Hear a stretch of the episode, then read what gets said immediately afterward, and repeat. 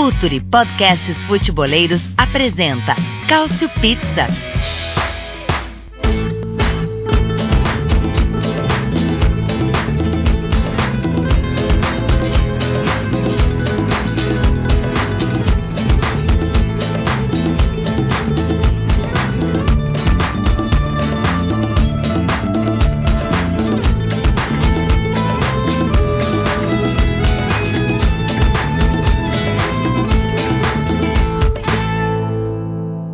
Calcio Pizza, o seu podcast de futebol italiano aqui no Future FC. A cada duas semanas uma nova edição. Você que ouviu a, a, edição histórica e brilhantemente compilada pelo Murilo More, contando das histórias dos times de província, né, que conseguiram conquistar o título, conseguiram conquistar o Scudetto, Bolonha, Cagliari, o Verona, muito legal. Se você não ouviu ainda a edição de número 40, ouça que tá muito bacana. Essa semana voltamos para o factual, até porque Semana de Champions League, a briga na Série A tá muito boa. A gente tem times que já oscilaram na temporada também, renascendo na Copa, como é o caso do Milan, do Napoli. Essa Lazio de 19 jogos invicta aí nos calcanhares da Juventus. Olha, tem muita coisa pra gente falar, mas a gente vai ter que começar com a Atalanta, porque a gente tá gravando, o jogo acabou de acabar, então está todo mundo meio excitado com o que aconteceu em San Siro. Esse 4 a 1 da Atalanta no Valência que foi de encher os olhos, né? Foi realmente impressionante, foi a grande exibição do time do Giampiero Gasperini na Europa e que dá boas esperanças de classificação no jogo de volta no estádio Mestalha. Por isso que eu reúno aqui os dois principais sócios deste podcast que participam com a gente mais uma vez para bater um papo aqui sobre o cálcio. Certo, meu amigo Myron Rodrigues? E aí? Eu tô muito feliz com a vitória. Quero dar boa noite aí a vocês também, né? Uh, mais um ano, Calcio Pizza, etc. Tamo junto. Uh, cara, 4x1 que poderia ter sido 4x2, 4x3, mas não apaga o primeiro tempo acima da média da Atalanta no seu primeiro mata-mata, graças aos vovôs, né? Aos velhos. Uh, comandaram o baile e tamo aí, vamos, vamos debater isso e muito mais coisa, vamos lá. Vamos sim. E ele que está sempre com a gente também, o nosso querido, nosso Zezé de Camargo do Cautio Pizza, Caio Bittencourt. E aí, Caião, tranquilo?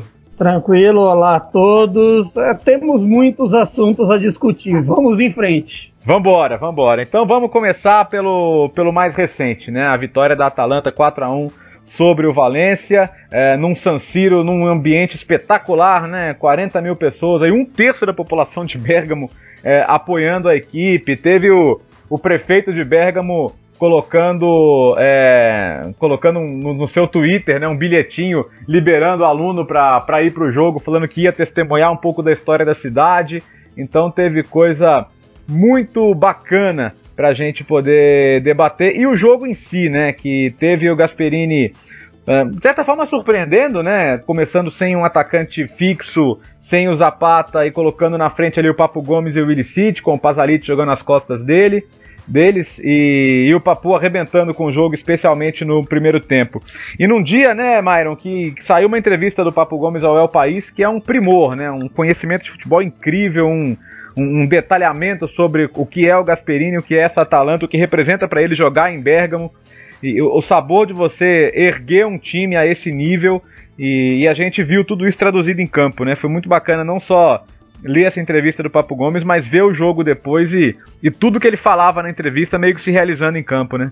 Isso eu considero como uma, uma vitória uh, do jogador, assim, porque a gente pode pegar e pegar e lembrar que o Papu teve uma carreira bem estável, né? Ah, já, já passou antes pela Itália, pelo Catania, foi para a Ucrânia, voltou, e é um cara que muita gente com um olhar mais frio da coisa, colocaria ele no, no fim da carreira, né? Porque é um cara de 32 anos, e mas, como costumam dizer os argentinos, la pelota no, no se mancha. Então ele deu mais uma aula, jogou um futebol muito acima da média no primeiro tempo, e cara, é muito legal ver essa Atalanta que, além de ter um, muita gente qualificada dentro, tem de campo tem o Gasperini fora, né? É verdade. E, e, a coragem que ele tem para jogar futebol é, é, coisa de poucos, né? Porque é justamente o que o Papo falava na entrevista, né? É, três zagueiros, mas pô, com a bola, um dos três zagueiros é, praticamente um meio-campista construindo jogada. Os dois alas são praticamente pontas. Os homens da frente se movimentam o tempo inteiro buscando espaço, buscando gerar situações. A, aquela chance do Pasalite no comecinho do jogo é justamente isso, né? É, tem uma hora até que, que perde-se uma chance de enfiar uma bola em profundidade pro Licite, mas ele recebe de costas, dá sequência à jogada e a jogada termina em finalização. Então, Caio, é, é, muito interessante a gente destacar isso, né? É, é um time que desafia muitos clichês, né? E, e, tem feito isso ao longo dessa Champions, né? Não só ao Champions, podemos dizer isso nos, nos campeonatos italianos dos últimos anos, na atual edição do campeonato, se você for ver o jogo de, de sábado agora com a Roma, que sair de uma situação adversa, joga, joga com placar a favor do mesmo jeito que joga com placar contra, ou se o, se o jogo tivesse 0 a 0 É uma questão assim que a própria entrevista do Papu dá uma ideia de como é a mentalidade desse time, de como é a mentalidade de todos na Atalanta. E não à toa, acho que dá para dizer hoje que é, é, talvez a maior atuação internacional da história da Atalanta. Talvez ali competindo com, a, com aquela semifinal, com aquela equipe que chegou na semifinal da Recopa 87-88, que eles chegaram é, estando na Série B como vice-campeões da Copa, mas assim, e, mas assim, eu acho que da maneira como goleou, da maneira como criou, é muito difícil que essa não seja a maior partida internacional da Atalanta. É uma boa discu discussão. E, e, o louco, né? Isso é legal discutir, né, Mário? É um time que já goleou de 7, de 5. E se a gente olhar, não é nem assim, tem um índice de aproveitamento de chances que às vezes nem é ótimo, né? A gente viu recentemente uma tabela falando que se, se todas as chances dos jogos fossem aproveitadas, a Atalanta era líder do campeonato, né? É isso que impressiona, né? Não é um time que, que fez 5 porque criou 5, não. É às vezes faz, faz quatro, mas cria 10, 12, né? Um time. Hoje mesmo podia ter sido mais, né? Hoje não, ontem, porque a gente tá gravando aqui agora, mas é, podia ter sido mais, né? Poderia, e olha, se no primeiro tempo acabasse 5 a 0 já tava tranquilo. E no segundo tempo mesmo, principalmente quando entrou o Duvan, a, a, o Valência se, se atirou para tentar fazer o 4 a 2 e, cara o Duvan escolheu errado duas jogadas, uma pelo lado, uma que tava o ala esquerda, o que me fugiu o nome, o Gussens, sozinho, ele ia fazer o gol e ele escolheu tocar a bola pro Papu, pro Papu não, pro Illicit. E cara, cria muito, agride muito. Se a gente for pegar até aquela frase do Papu, pô, são três zagueiros, mas um dos zagueiros tem seis assistências na Série A, que é o Rafael Tolói, o brasileiro. É um time que cria muito, se tu, tu fica tonto a, acompanhando a Atalanta ofensivamente falando, né? Agora eu queria, Caio, que você falasse, até porque você já escreveu um texto muito bom pro filtro sobre ele, do Illicit, né? Ele fez um golaço de pé direito que nem é o bom.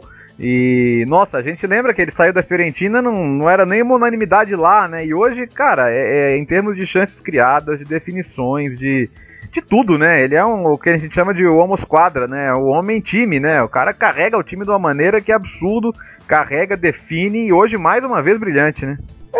Muito parte do trabalho do Gasperini. Não que o Elitite talvez tenha ido tão mal com a Fiorentina, mas era muito tempo de desgaste, até, até o, como meu amigo Bruno da Silva, lá de Florianópolis, torcedor da Fiorentina, diz, ele até teve gente que comemorou quando o Elitite saiu da, da Fiorentina lá em, lá em Firenze. Então, então é, é muito de como o Gasperini soube trabalhar, não só ele, como vários outros jogadores. Se você for prestar atenção, o, o próprio o time que entrou hoje, é, você tem um, um, cara que foi descartado do Chelsea do Milan, que é o Pasalic, um que foi descartado do Napoli da Sampdoria e mal aproveitado na Udinese, que é o Zapata, um, um Papu que teve um período ali no Metalist meio escondido, e o Gasperini soube aproveitar também.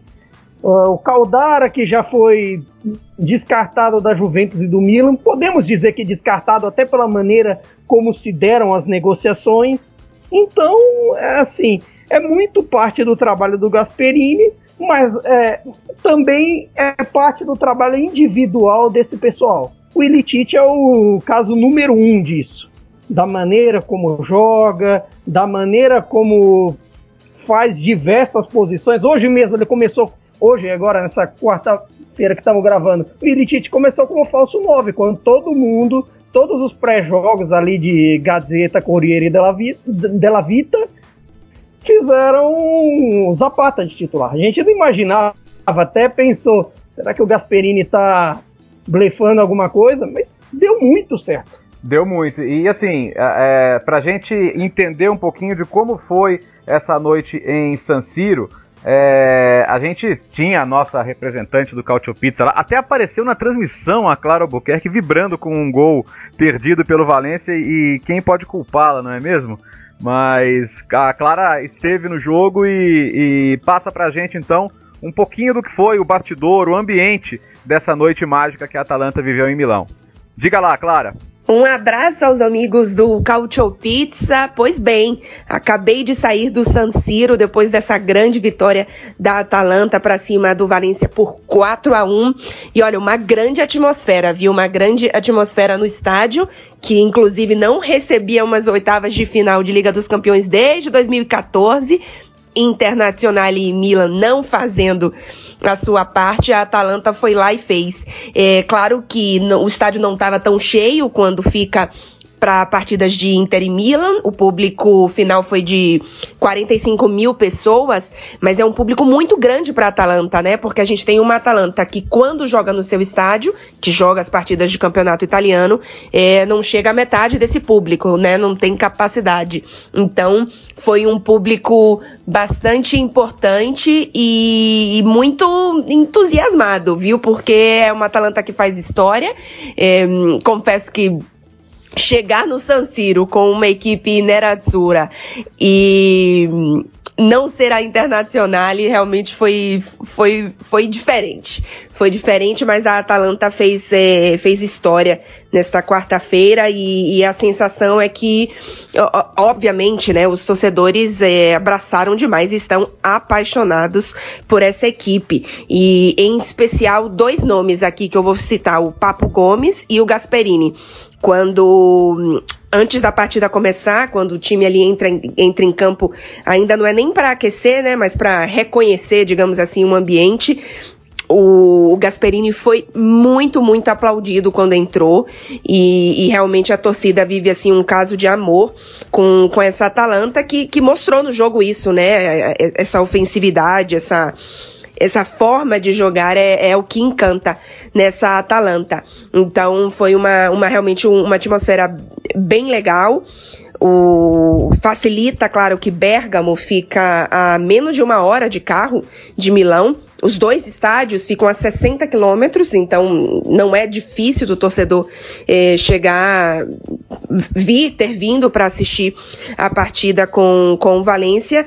E a Atalanta tá fazendo história. Eu conversei depois com o Papo Gomes, com o Gasperini e com o Rateboer também, que foi eleito o Man of the Match.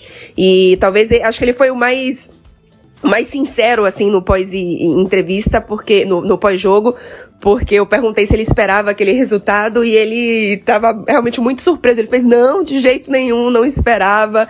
É, é, realmente um resultado muito bom. Claro que ainda não passamos, mas é um resultado muito bom.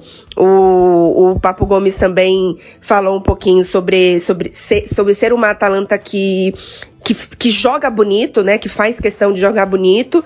E acho que isso é uma. Acho não, com certeza é um dos pontos chaves dessa, desse time. É, os dois voltam a se enfrentar agora só no dia 10 de março e a Atalanta já tem esse grande é, resultado, uma vantagem importante para quem sabe seguir sonhando nas quartas de final. Já pensou quartas de final na primeira vez que participa de uma Liga dos Campeões? Os torcedores estão acreditando, viu? Essa, essa é a grande verdade. Um abraço para vocês. Muito bem, Clara Albuquerque, fez um grande trabalho para variar, né? Ela participa sempre com a gente aqui também do Cautio Pizza e teve na transmissão do jogo lá pelo Esporte Interativo. Oh, oh, agora vamos, vamos para a parte para a gente discutir um pouquinho mais. Oh, Myron, é, queira ou não, o Valência, o Valência também criou. Teve bola na trave num vacilo ali, numa, numa falta cobrada rápida. O Golini teve que salvar. Teve um momento no segundo tempo que aproximou do 4 a 2 Claro que o jogo da Atalanta é um jogo de risco, né? Um time que joga e deixa jogar. Mas isso faz com que seja perigoso ainda é, de repente entra mal, toma um gol, sente, sente a pressão. Como é que vai ser lidar com essa vantagem muito boa para um time que não tem exatamente uma grande defesa, né? É, a questão toda, como eu, estava comentando do, da Atalanta no, no Twitter, a questão não são os zagueiros, são os dois volantes centrais, o, o Derrum e o Freuler. Porque tu tendo os dois, principalmente na volta, os dois com muita, muita, muito atentos no jogo, tu não vai, eles não vão deixar o Parejo organizar o jogo, por exemplo. Porque o Parejo é o cara que lança o pessoal na, na, no Valência. O Valência a gente sabe, desde a época do Marcelino Garcia Toral, não era o time mais, que mais tocava a bola, mas era um time muito agressivo nos contragolpes. Então, tu tendo o Pazalit e o, o, o, o Derrum e o Freuler ali marcando, já ajuda bastante. E a questão dos zagueiros é, o Palomino, ele é muito abaixo, mas se não jogar o Palomino, vai jogar quem? Vai jogar o Dimitri. O melhor zagueiro do elenco, na minha opinião, é o Caldara, mas o Caldara tá todo arrebentado. Hoje deu para ver que ele tá ainda sem ritmo, mas ele é um cara muito talentoso. Então a gente precisa também. Se sai o 4 a 2 seria um Deus nos acuda pra Atalanta o jogo da volta, né? Mas é um, é um, é um elenco que do meio para frente ele tem muito, muito boas soluções. A gente, pô, e se não jogasse hoje o Paz, ele jogaria o Malinovski, que é um cara que tem uma média distância e um senso orga organizacional do jogo muito alto. Então eu acho que a questão toda, se defensiva da Atalanta passa muito pelos, pelos dois volantes. Se os dois estiverem bem no jogo, é meio caminho andado na volta já. O que, que, você acha, Caio? Como é, que, como é que tem que ser a postura? Porque a gente viu que na hora de, de convidar a pressão, você não tem exatamente muita condição para isso, né?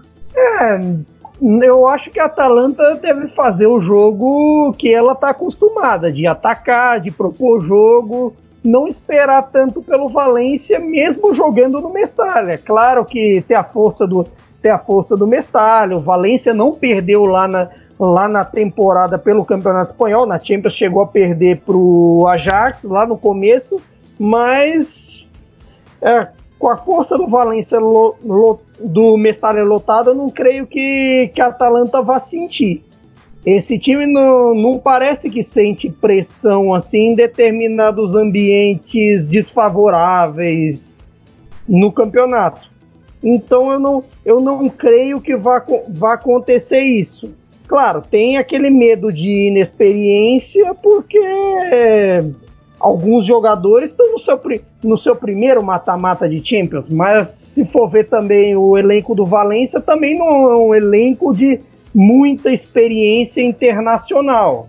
O Valência agora, o Valência agora voltou para sua primeira oitava de final desde 2012 e 13. Então, então ninguém estava naquele ninguém estava naquele elenco, ninguém do atual elenco no caso. Então, creio que não que a Atalanta deva fazer seu jogo e não, e não vá sentir uma pressão. Muito bem, a Atalanta aqui, vamos lembrar, né? Seis pontos de vantagem sobre a Roma, ou seja, tá, já tá fazendo o seu aí para se garantir mais uma Champions League e aí o que a gente chama de círculo virtuoso, né? É a receita de uma temporada chegando ao mata-mata, você pode ser um pouco mais ousado no mercado. Já pegou essas últimas temporadas europeias e investiu no estádio, né? E a perspectiva da Atalanta é logo poder jogar a Champions no seu estádio, não nessa temporada, mas talvez na próxima, né? A Atalanta chegou até a ter uma esperança de aprovar o estádio para essa, mas ficou muito em cima. Então, tudo isso é muito positivo, né? Você continua e a Atalanta já fez agora em janeiro também contratações para o futuro, contratações, contratações de jogadores que vão ser importantes num outro momento. Então, é muito legal ver essa roda girando e essa roda girando positivamente. É... Não é isso, Myron? É, é isso, porque não tem, não, não tem, não tem futebol. As pessoas falam que ah, milagres financeiros. Cara, não existe milagre. O, saiu um tweet que me fugiu o nome do autor falando que o, a, Atalanta gasta a mesma coisa que o Reading, que é 15 na, na Championship do, da Inglaterra. Não tem milagre. É saber gastar. A, a gente esquece que a Atalanta vende muito bem. A Atalanta vendeu agora por uma grana muito alto o Kulusevski, que era um jogador que jogaria fácil nesse time. E vai vender mais gente porque tem um caminhão de gente emprestada. E vai fazer aqueles negócios de scout que parece futebol manager, né? A gente acha que a gente acha que vai pintar um cara mais rodado, um cara mais conhecido, um cara com mais holofote, aí eles vão lá e tiram da cartola um Illicit, um, um do Van Zapata que não foi bem aproveitado, um retorno, por exemplo, do do Caldara é, é, é um clube que sabe, ele sabe muito bem o que tá fazendo, ele sabe o tamanho, o tamanho dos passos que pode dar, né, Léo? Ah, não, sem dúvida. E muito legal, né? Vamos ver, acho que a Atalanta tá bem encaminhada, não pode vacilar no segundo jogo. Fala, Caio. Quanto a Atalanta, que ela tá. Ela não tá fazendo grandes loucuras em mercado, talvez ela tá entendendo o seu passo ali, de repente fica ser fixa na briga por Europa, que isso é um caminho importante se você não, não só querer disputar a Europa League, como para disputar Champions agora, como a, como a Atalanta faz e, e da maneira como tem caído a Roma, como tem, tem caído os outros, e parece que os outsiders como Verona não terão tanto pique, disputará a próxima Champions. É isso, tá, tá. Hoje é favorita para essa vaga, não há dúvida alguma. Agora, quem vai estar na Champions, porque a vantagem já é muito boa, é a Lazio. Nesse fim de semana, a Lazio ganhou da Inter de virada 2 a 1 A Inter, que nessa temporada, tanto em Champions quanto em Série A, tem errado muito os jogos grandes. O próprio Conte chegou a dizer na entrevista pós-jogo que o time não, não tá grande o suficiente ainda para esses jogos e a Lazio completa então um turno inteiro sem perder, tá? Um pontinho da Juventus e hoje é o time do momento nessa briga, né? O trabalho do Simone Inzaghi realmente brilhante, uma atuação primorosa do Milinkovic Savic, lembrando seus melhores momentos. É, Inzaghi colocou é, Immobile e Caicedo juntos, né? É, essa, essa formação fisicamente incomodou muito a defesa da Inter, né? Achou algumas rachaduras na defesa da Inter e, e é, um, é, um, time também muito legal de ver jogar, né? Porque eu tô falando, pô, a gente fala da Atalanta, mas a Lazio também é um time que joga com muita coragem, mas que, que, ao contrário da Atalanta, tem uma defesa sólida também, né? Consegue equilibrar bem defesa e ataque. E, e agora é o seguinte, o hype é real, a Lazio tá na briga e, e é difícil não ver hoje o Simone Inzaghi, né? Como, como um técnico pronto, talvez, para voos maiores, né, Myron? É, a gente fala há muito tempo do trabalho do do, do Gasperini, se eu não me engano, eles, eles, chega, eles começaram na, quase na mesma época, se eu não estou enganado, né, no, nos seus dois clubes. E o, e o e só que a diferença de um para outro é o, o Simone Zaghi bem ou mal já ganhou com a Itália. Uhum. E ganhou do, bem do da Juventus. Do Gasperini ganhou da Juventus também, se eu não me engano, é. foi Supercopa. É um clube que vem evoluindo, já com não com o mesmo trabalho, a mesma forma de trabalhar por exemplo, da da Atalanta, já com o pessoal mais rodado, com o Iglitari também fazendo negócios muito bons. Pô, o Milinkovic Savic foi um achado lá no Genk. Por exemplo, o Bastos, que foi zagueiro, é um achado também. Teve o Devray, que foi uma batida de carteira muito boa no mercado na época.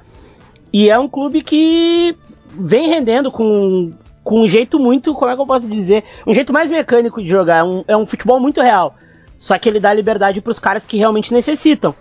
Luiz Alberto vem fazendo uma temporada acima da média. Eu acho que ele nunca jogou tanto. O Tuco Correia vem jogando muito bem. Milinkovic Savic parece que está retornando no seu, no seu maior momento. E, cara, Immobile nem se fala. É, eu acho que o céu é o limite para Lazio. Eu até costumo dizer assim que nessa fase da Juventus muito mal, a Inter de Milão tateando ainda, eu acho que a, a grande favorita hoje do campeonato italiano é a Lazio. Ah, frase forte, hein? Essa aí é boa pra chamada do nosso Cautio Pizza, hein, meu caro Mário? Essa é boa, lá é a grande favorita. E, e, assim, repito, é a que tá jogando melhor dos três mesmo. E, e essa coisa. Sim, eu acho que é por isso. É, e essa coisa do Luiz Alberto, né? Quer dizer, era, era, era um meinho ali e tal, e agora ele virou um meio-campista, um, um jogador com, com, com, com, um repertório, né, Mário, que a gente nem imaginava que ele tinha quando ele passou Liverpool, Sevilha, e a gente tá descobrindo que tem, né? Chega na área, finaliza, organiza. É um cara que. Ele, eu acho ele muito dinâmico, cara tá sempre ligando o time, fazendo tabela curtinha e, e botando o imóvel, principalmente na cara do gol, Joaquim Correia. Então, é um cara que é um estouro que não é não chega a ser tardio, né, Léo? 26 anos, é. Pois é. É um cara que tá ali na, na idade boa para render, que ainda tem mais 4 anos de, de nível absurdo, então eu acho ele um jogador maravilhoso. Tem o Radu também, que mesmo com 32 vem jogando legal, extra coxa, goleiro jovem ainda, 24 anos. É um goleiro muito acima da média. Tem o Acherbe, que é o senhor regularidade.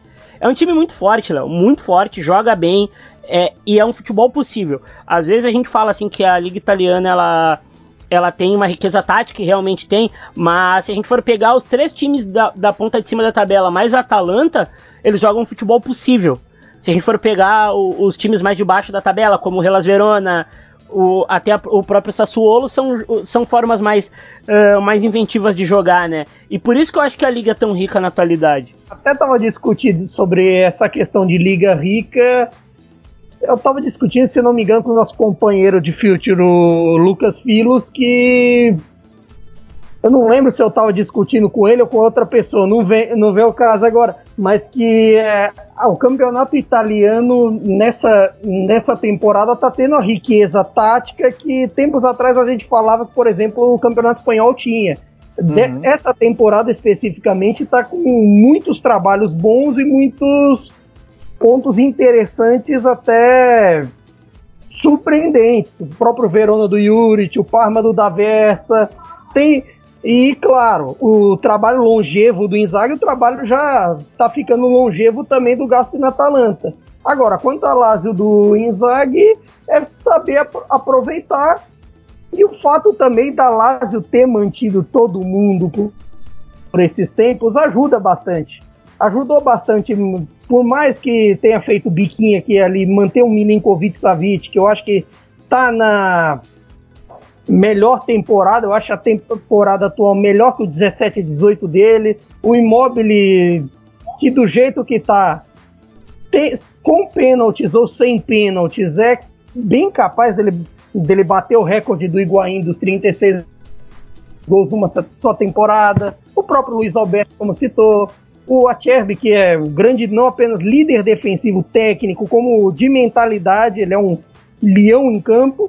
Eu destacaria também o Lucas Leiva. Ele é muito bom. Ele tem ido muito bem no passe, muito bem na marcação e até se reinventou em relação à curva final do período dele no Liverpool. É verdade, é uma, é uma segunda juventude. Tem jogado muito mesmo. Sabe o que é interessante, Myron? É que a gente fala assim: ah, o time para ter uma defesa boa, né, precisa de ter os nomes para fazer isso. É, pô, a, a, gente tem uma trinca ali com Lucas Leiva, Milinkovic Savic e Luiz Alberto, muitas vezes, a trinca central de meio campo.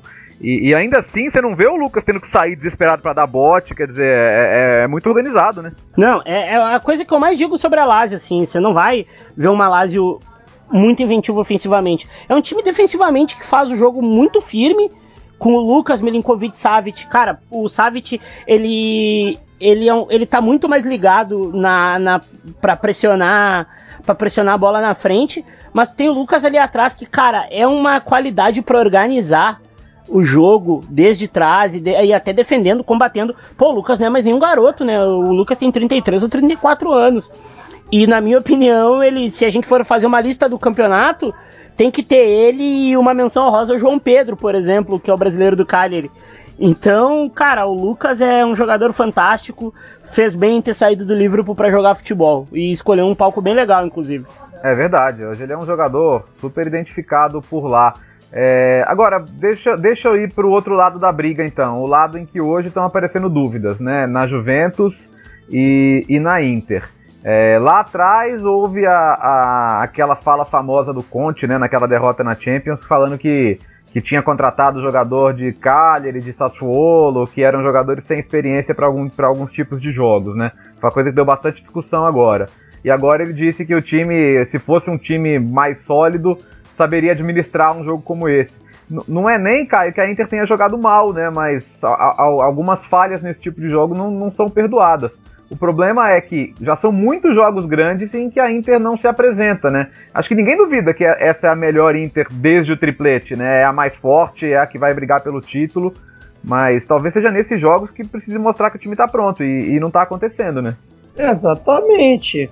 Não sei se é questão talvez de um elenco que ainda não não esteja acostumado a instalar em cima. Não sei se é uma questão de, de erros erros do Conte, que também tem lá seus pecados. Talvez, é, se a gente puder fosse simplista, a gente poderia reduzir bastante na questão goleiros. O Randanovic já não andava aquela Brastemp. Talvez ali em um jogo ou outro você questionasse os golpes de vista dele, que ele não está no melhor momento. Mas a questão Padelli é um negócio assim que, poxa, eu acho que assim, ele, ele falhou no, no pênalti do primeiro gol da Lazio. O segundo gol da Lazio foi bem defensável. Já teve as, os lances ali no, no, der, no derby com o Milan que bem discutíveis. Então, é, esse tipo de coisa acaba dando uma enfraquecida na defesa e, e dá um certo pânico. Claro que a gente não sabe quando o Randanovic vai voltar, se vai rolar aquele papo de Viviano mesmo ou não, mas nessa altura o Padelli não é nenhum ponto de segurança. No meu lado mais pessoal, eu sinto mais segurança com Ospina do que, do que os interistas com Padelli. Observação, não sinto segurança com Ospina. Tá, é, agora, é, parece que o Viviano não vai rolar mesmo, né? Eles entendem que o Andanovic pro jogo com a Juventus, que é dia primeiro, deve estar tá pronto, então eles vão segurar na mão de Deus com o Padelli aí até lá e ver no que que dá. Ô, Myron, é, o, o Conte encheu o saco por reforços em janeiro, é, chegou o Eriksen, e a gente já tá em fevereiro e o Eriksen entra, tá entrando num jogo desse faltando 13 minutos. É, como é, que que é? é, é ele tá falando que ah, tá todo mundo sendo muito ansioso. Mas puxa, e, e hoje, especialmente sem o Sense, faz falta um jogador mais criativo ali, né? Não, não era pra ele ter soltado um pouco mais o Eriksen nesse time, ou você acha que taticamente pode ter alguma dificuldade ainda? Cara, se tu não tem o Sense, quem tem que jogar é o Eriksen? Eu acho que é um debate meio que. Não tem muito o que falar, cara. E, mas, mas o Conte, ele. O Conte ele tá naquela fase que ele pode fazer o que ele quer. Que ele sabe que a Inter de Milão não vai demitir ele. Não vai demitir ele. Mas aí tu tem o. Tu tem o tu tem alguns defeitos de elenco, tá? Contratou os jogadores do Cagliari e, e do, e do Bolonha, mas quem pediu foi ele. É bom a gente lembrar, do Cagliari de Sassuolo. Foi, ele que pediu. E ele não coloca o cara para jogar sem o Senzi, que é o jogador mais criativo, que vinha, que vinha jogando muito no time antes da lesão, mas foram duas lesões pesadas. Cara, tem que jogar. Ele, o jogador, o, o Eriksen tem que jogar. O Eriksen entrou muito bem na, na virada contra, a Inter de, contra o Milan. O Eriksen é um jogador de classe mundial e tá, fez corpo mole no, no Tottenham, agora tá na Inter. Eu acho que é o cara que poderia ajudar desse meio pro final do campeonato italiano. E, Caio, defensivamente, é, não é a primeira vez que a gente vê a Inter sofrendo mais do que o normal, né? E, e acho que a essa altura do campeonato a gente já descobriu que o Godin já passou do auge, né? Mas será que é só uma questão individual ou tem coisas pro Conte corrigir também? Acredito que tem, tenha coisas para se corrigir também. O Godin não tá no mesmo nível que Devray e Skriniar. Uhum. É, isso, é bem, isso é bem claro e às, ve e às vezes o Conte até pre prefere o Bastoni com relação a isso, mas não dá para resumir só no Godin, só na.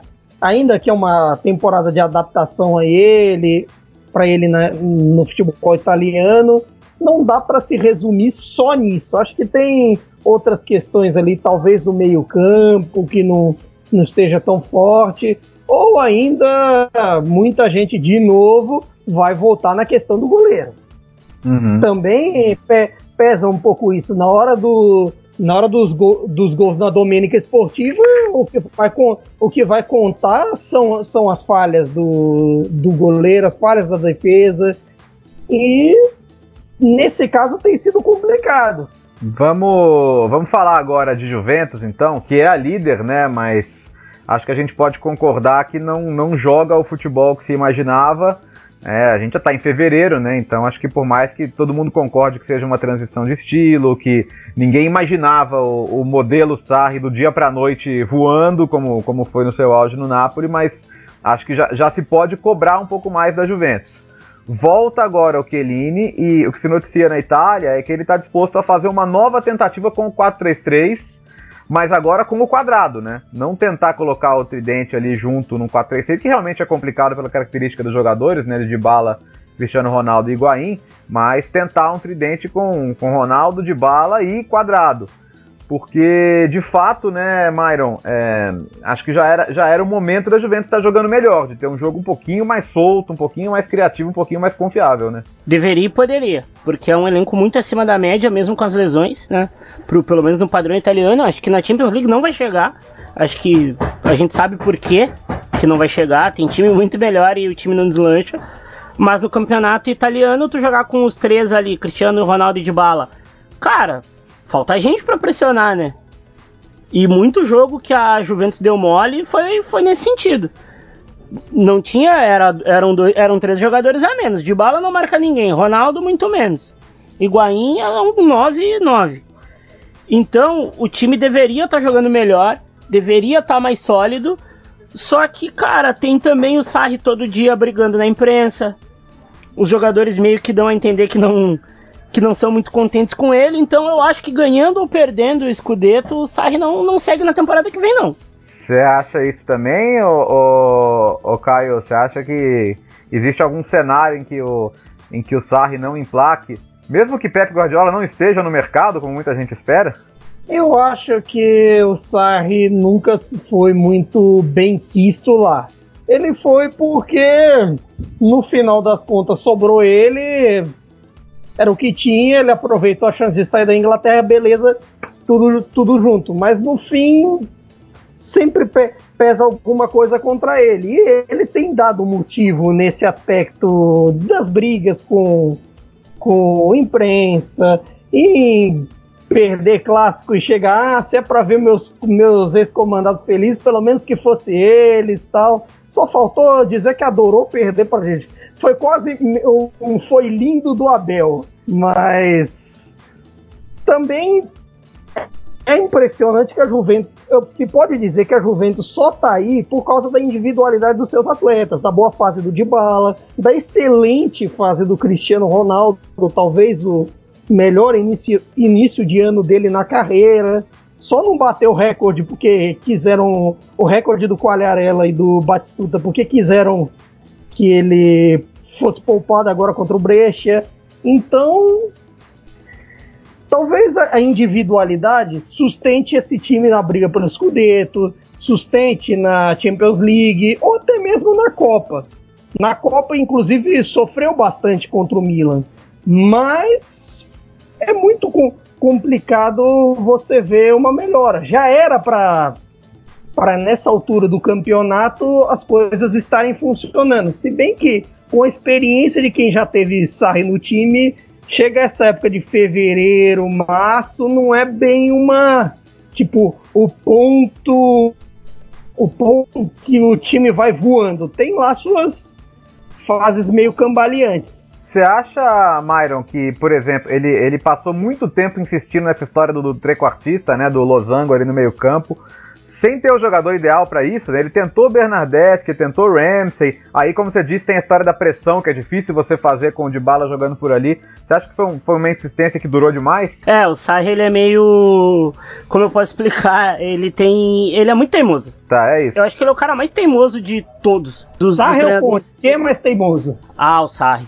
Ah, é? É complicado. É que, é o Sarri. É que o Sarri parece, na, na, Juventus agora, ele parece até mais maleável taticamente. Eu esperava que ele fosse chegar 4-3-3, acabou, é isso, beleza. Ou no máximo 4-1-2, 1-2, que foi é, o símbolo dele no Empoli no começo no Napoli. Eu esperava que fosse assim. Não, mas é que o Sarri é aquele cara que ele reclama, reclama, reclama, reclama, reclama. Ele coloca o cara e se o cara for bem, ele não tira. O Conte não. O Conte reclama, reclama, reclama, reclama, o cara vai bem, ele tira igual porque ele quer. Porque ele quer. Mas a, a, o, o Sarri insistiu em muita coisa que não, não tem como. Por exemplo, ele queria um meio-campo mais controlador, jogava com o, o Pjanic, que é um controlador, mas jogava com dois caras pressionando, Kedira e Matuidi, vai controlar como? Sabe? É uma chatice que, velho, não, não tem como. Sabe? Não tem como. É, é, é uma ele também, ele também escolheu muito errado também. É, tá na hora realmente de aparecer, então, né, o jogo ou essa liderança não vai sustentar, ou como disse o Caio, né, pode se sustentar ainda no talento dos jogadores. O Cristiano Ronaldo de dezembro para cá é aquela besta que saiu da jaula, mas com esse nível da Lazio com a Inter nos calcanhares, talvez só a individualidade não vá bastar. Tá na hora do Sarri realmente mostrar um pouco mais, né? É, nessa altura da, da Juventus, acho que pode pesar o fato da, da experiência de quem já ganhou, ganhou tanto, da, do individual, e nessa altura também eu acho que pesa um pouco o calendário. A Juventus faz os confrontos diretos quase todos em casa, é, até os da, contra a galera da Champions ali, Atalanta, Roma, eles fazem em casa, não tem que fazer grandes, vi, grandes viagens, jogar em locais hostis. O único, o único clássico que eles vão ter fora de casa agora nesse retorno é o Milan e San Siro. Uhum. O único que eles tinham fora o Milan era o Napoli que na segunda rodada do retorno. Então, de resto é Inter, Lazio, Atalanta, Roma, tudo em casa. E isso é uma vantagem. Não, com certeza. É, antes da gente mudar de assunto aqui, meu caro Myron Rodrigues, você poderia dizer para o nosso ouvinte como ele pode ser um apoiador do Filter FC, como ele pode ter acesso a conteúdos exclusivos, pagando bem baratinho e tendo acesso a todo o conhecimento que o Future pode colocar à sua disposição? Ah, claro. Uh, apoia.se barra Future. Lá tu tem como apoiar a gente, é 12 reais o plano mais barato. E ajudaria bastante mesmo. E lá você vai ter direito aos nossos textos fechados. O Caio escreve muito texto fechado, né? É um dos, é um dos, dos caras que mais faz isso e você vai lá saber de todas as ligas com alguns textos fechados, é 50 a 50%, sempre com aquela qualidade da casa, não não vai ter não vai ter nada muito, não vai ter nada abaixo. E ajuda a firma, né, Bertozzi, para seguir mantendo fazendo o conteúdo de qualidade. Boa, trabalho excelente do Myron, do Caio, que é muito bom também. O Caio que escreve sobre futebol italiano semanalmente e é o nosso mago das apostas. Você que quer faturar um, vai na do Caio, porque ele vai te, te, te garantir, vai te fazer ganhar algumas, alguns verdinhos aí ao longo do caminho. O futebol é imprevisível. Tá bom, mas você pode aumentar as suas chances, né? É, pode aumentar as suas chances. Com informações. Agora, é o seguinte, é, vamos falar dos, dos, assuntos que vocês gostam, então. Milan e Napoli, tá? Porque a gente pode ter uma final de Copa Itália, Milan e Napoli. Eu vou ter que fazer um Cautio Pizza especial só com vocês dois mesmo, eu não vou nem participar. É, porque o Milan ganhou da Juventus, a, o Napoli ganhou da Inter em Milão, ou seja, os dois nesse momento são os favoritos para avançar. E olha, quietinho, quietinho, o Milan na Série A, desde a virada do ano, só perdeu o derby, né? E ainda assim, jogando bem o primeiro tempo, acho que não, não tem muito o que lamentar, não.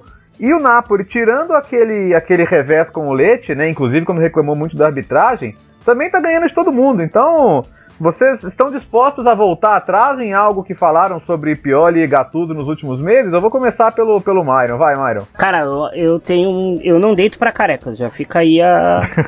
não vou pedir desculpa pra careca. Não vou. Não? Não vou, não vou, não vou, não vou. Mas o, mas o, o 4-4-2 do Pioli deu uma arrumada no time, né, Myron? Não, vou falar sério, vou ter que. O, tá. o, Pioli, o Pioli vem fazendo a mesma coisa que ele fez na Inter de Milão anos atrás, vocês lembram? Sim. Pegou um timezinho ali que tava, tava ali sapateando e não sei o quê. Virou, melhorou o time. E não só o 4-4-2. Tem a questão Ibrahimovic, que é outro cara que eu era contra, e eu acho que qualquer pessoa em sã consciência seria contra o Ibrahimovic no alto nível.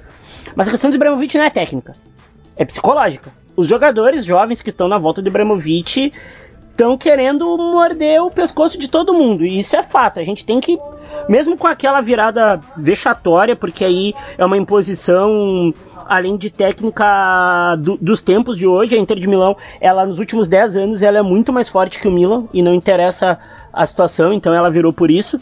Mas alguns jogadores jovens estão se estão sobressaindo e também o ressurgimento de alguns que foram mal na temporada, né?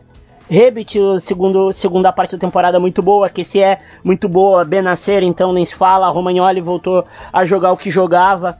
O Milan vem muito bem, cara, muito bem mesmo, assim. Acho que a única coisa que eu coloco um asterisco é não colocar uh, durante muito tempo o Rafael Leão, que é um cara que deveria, é um cara que deveria jogar mais pelo, pelo talento. E que, já já o Caio fala do Napoli, vai, eu vou esperar um pouquinho. Caio, tá, tá justa a avaliação do Myron aí? O Milan, o Pioli tem quanto de quanto quanto é Pioli e quanto é Ibra nessa melhora do Milan? Eu acho que é 50-50. Os times do Pioli costumam crescer nessa fase do ano ali, janeiro, fevereiro e ir bem também na, na Copa. O Pioli é um treinador muito bom quando se fala em Copa Itália. E assim, todo mundo cresceu com a chegada do Ibrahimovic quando o Ibra, está em campo, é aquela sensação de, sabe, ele está correndo, vou correr também. Ele os jogadores do Milan estão tendo essa sensação. E o Ibrahimovic dá um estado anímico pro Milan que, assim, do elenco, se a gente for pegar em janeiro, só não cresceram três. O Paquetá, que tá mais para lá do que para cá, entrou agora nesse jogo de segunda com o Torino, mas não foi tão bem. O Susso, que já, já foi lá pro Sevilha, e o Pionta, que foi pro Reta. Tirando esses três, todo mundo cre tem crescido com esse Milan. Tem. Parece que tem uma mudança de atitude, uma mudança técnica. O time tá mais seguro na defesa, mais presente no ataque. É outro time, não parece aquele time, aquele Milan entregue. Até citando o Napoli um pouco nisso, quem olhou talvez aquele Milan e Napoli do primeiro turno em San Siro, se você vê como os dois times mudaram, assim, pro bem e pro mal, parece assim outra realidade, jogo de outra temporada. Pro Milan, acho que já é o caso de dizer que são duas temporadas em uma. A temporada antes do 5 a 0 da Atalanta é depois. Uhum. Ou também depois da chegada do Ibra, como preferir. Agora eu vou devolver a pergunta para você, ô Caio. O, o Napoli, que melhora nessas últimas semanas, é, é Gattuso ou é o mercado de janeiro? Eu acho que os dois, mas principalmente o mercado de janeiro, porque o mercado de janeiro, com a chegada do Deme, com a chegada do Lobótica, deu uma. consertou o que a equipe precisava e umas falhas do mercado de agosto, umas falhas da, da época do Ancelotti, de, por exemplo, de ter dispensado os registas, de da própria questão tática do 4-4-2, 4-3-3, tudo bem que em alguns momentos ali nas mudanças táticas, o Gattuso move para 4-4-2 e, e segue. Mas é, é um pouco do Gattuso, é um pouco da reanimada ali na questão dos jogadores, que ali já parecia claramente em fim de ciclo antes da hora, antecipado para o Ancelotti, a maneira como ele como ele saiu, até uma suspeita suspeitas aqui e ali de corpo mole, outra coisa. E até, até, o efeito anímico que ele deu em alguns jogadores. A maneira como parece que alguns jogadores estão comprando a, as ideias do, do Gattuso e a maneira até como a torcida tem comprado a situação do Gattuso. Por exemplo, agora a situação do Alan ter ficado de fora nesse último jogo com o Cagliari. O Alan foi, todo mundo sabe, foi um dos líderes do motim, daquele famoso motim contra o Salzburg no vestiário. Então, desde aquilo ali, já desde aquela proposta do PSG em janeiro, ele, o Alan não foi mais o mesmo. O Alan teve uma curva descendente. Claro que a curva descendente do Alan ainda é de um volante top na Série A. Ele ainda tem, tem números muito bons de, de desarmes, de passes, e, e vinha jogando bem, mas o fato de, dele ter barrado o Alan, explicado publicamente, ó, não estou treinando do jeito que eu gosto e tudo mais, etc., fez com que a torcida comprasse um pouco o barulho do Gatuso. Fique, fique, é, aí fica aquela coisa de a, a, qual o nível do seu grupo se você precisa. Que o Ancelotti deu uma entrevista essa semana que até ele citou que uma das de, um dos motivos da demissão dele no Napoli foi porque ele não soube usar, entre aspas, o chicote. Será que talvez esse elenco precisava um pouquinho mais de chicote que o Gattuso sou, soube, está sabendo dar em alguns jogos específicos? Ou de repente é, é uma tática específica de jogo, às vezes uma questão de sorte, como foi, como talvez eu defina esses jogos da, esses clássicos vencidos na Copa Itália contra Lazio e Inter. E contra a Inter jogou o tempo inteiro por uma bola, jogou por aquele lance do Fabiano Ruiz e se defendeu. Uhum. Tem ainda aquelas questões de que, se, que geram muito debate. O fato do Lozano não jogar, a questão Ospina e Merê, que boa parte não entende qual a razão, porque sejamos claros, se a razão pelo Ospina ser, titu ser titular é o fato de que ele joga bem com os pés, o Gattuso tá doido. Bom, o Gattuso tá doido não é exatamente uma frase nova, né? Sim, é essa, essa do Gattuso estar doido é um estado natural dele. O Myron que o diga, por exemplo. A gente, se a gente for fazer uma terapia só com a questão Gattuso ser, né? e ele adicionar, ele adicionar o Pioli, cara, a gente passa um, a gente vai pro psiquiatra. É, a- a- só pra tocar nisso então, o, Myron, é, o, o, o Caio citou, por exemplo, o Fabian Ruiz. Me parece né, que esse elenco do Napoli ainda é um elenco em que o 4-3-3 é muito mais natural do que o 4-4-2 do Ancelotti. O 4-4-2 do Ancelotti meio que matava quase todos os meio-campistas do time, né? E pode não ser coincidência que a gente viu um pouquinho mais do Fabian Ruiz nesses últimos jogos, né? É, não, mano, o jeito que o Fabiano Ruiz foi utilizado com o Gattuso logo no início, é, olha, questão de justa causa. Fabiano Ruiz de 5, cara. Fabiano Ruiz de 5. Fabian Ruiz Fabian Ruiz jogar de 5. Alan, cara. E, e logo que Né? o Fazendo o Alan. tem desarme bom. Ele tem, assim, ele sabe fazer posicionamento, interceptagem, é criar, criar passe. Pressiona igual um maluco. É, mas ele não sabe desarmar. Ali até o Deme e o Lobotka começarem a jogar, um Deus nos acuda. Aquele jogo com a Inter lá do, do Dia de Reis foi um horror. Ele fazendo isso. Acho que foi uma das piores atuações individuais que eu vi na vida. E olha que eu já vi Britos, eu já vi Micho, já vi Arônica. Ah, o Arônica foi pesado, pesado. Do- não, o Arônica era pesado. O Arônica era pesado. Muito pesado. Coitado do Micho, chegou bichado também, né? Ele foi tão bem na Inglaterra, não, não, não, não- foi um momento É. bom pros dois, né? E ídolo, ídolo, ídolo de Haaland. Ídolo, e é, eu vi, ele se marcou no Instagram na época como Mitchell, né? Que, que coisa mais aleatória. Aliás, pena que a gente não tá no Cautio Pizza, não pode falar muito do Haaland, mas que homem, hein? Realmente. Eu escreverei estamos um. Eu Eu cruza com alguém, né? Cruza com a Atalanta ou com a Juventus, já que o Napoli não vai passar mesmo. Calma, calma. O Napoli das Copas é o Napoli das Copas. É, mesmo com o Gattuso É, mas é trabalhando. o Barcelona. Quando é, quando é com a Atalanta, dá a boiada de Dinamo Zagreb e Shakhtar. Com a gente é Bayern, é time Mundial, Barcelona, Liverpool, Real Vai, Madrid. Faz aí, Myron, o convite pro que você vai escrever sobre o Haaland, vai? Mas vai ser só depois do carnaval, porque agora tu sabe, né, Léo, como é que a gente vive, né? Agora a gente já tá, na, tá igual, a- como é que é? Cobra de laboratório, só E- no álcool? Só no álcool e estilo É. Milton Cunha no Twitter, né, o pessoal? Sabe como é? Ah, é mesmo. Aliás, tem a nossa cobertura do carnaval no Twitter, É, né, Myron? Já, isso. já avisa aí. Cautio Samba. Ó, tio Samba. Cautio Não Samba. veja só com os comentários de Chico Pinheiro e Alex Escobar. Veja A Léo gente- Bertolli é. e Mário Rodrigues. Isso. Ah, o- eu vou escrever um texto que é quase como um slogan, não é atacante, é Haaland.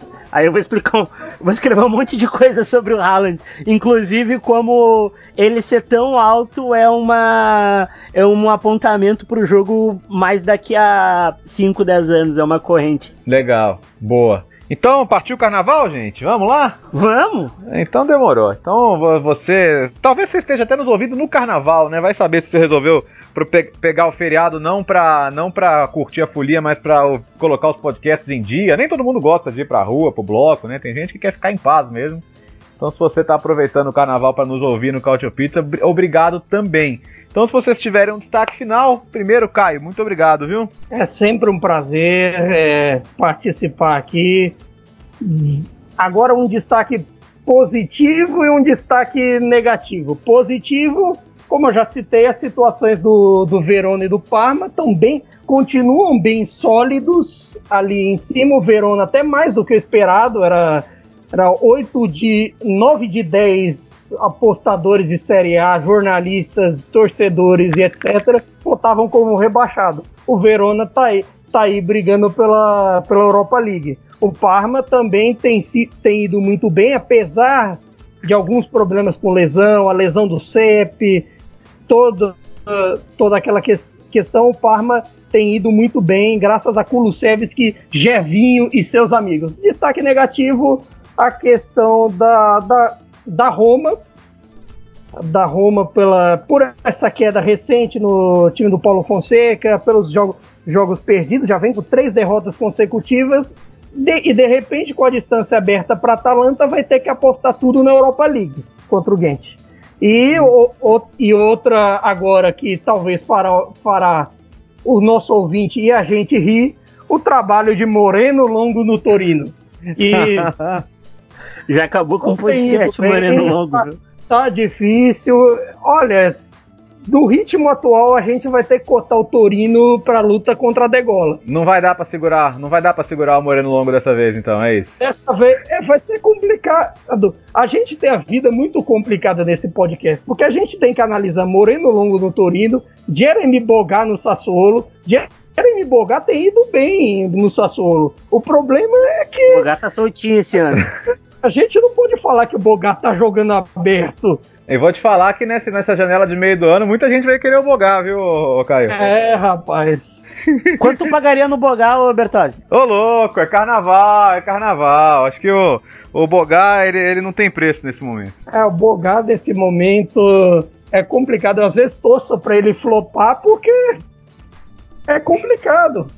A gente Não, não, podia ser pode jogar, o, falar como o Bogar joga soltinho. Podia ser Portugal que tem um técnico rolar um preço, né? Mas tudo esse que já era velho conhecido do- do- dos jogos manager. É, Agora tá aí. É, é, rapaz. tá voando. Ô, ô, ô, ô Myron, obrigado, viu? Cara, eu que agradeço vocês eh, sempre aceitarem estar tá aqui no Calcio Pizza, é uma honra tremenda. Hoje foi um dia de que a gente colheu vitória com a Atalanta, Jean Odd vai dormir quentinho hoje, né? Porque eu sou um cara meio rancoroso, eu lembro das coisas. Também lembro. Eh, até daqui 15 dias, gurizada. Eh, espero que com o Benasser jogando cada vez mais, né? Que é um jogador muito bom pro Milan eh, não cuidar igual não cuidou no primeiro semestre de temporada. Até a próxima. Fica aí aquele abraço a todo mundo que, que gosta da gente. Quem não gosta também, aquele abraço. Tamo junto aí. Obrigado, valeu, Myron. Agradecendo também a Clara Albuquerque, que nos gravou um boletim muito bacana lá de Milão, onde a Atalanta venceu 4 a 1 o Valência.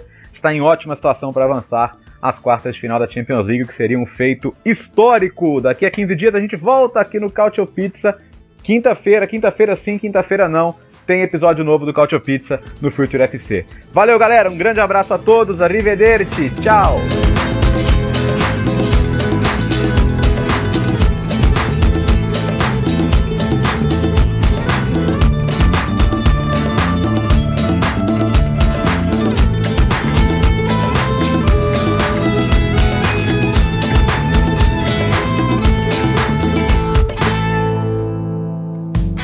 Futuri apresentou Cálcio Pizza. Acesse www.futuri.com.br e pense o jogo.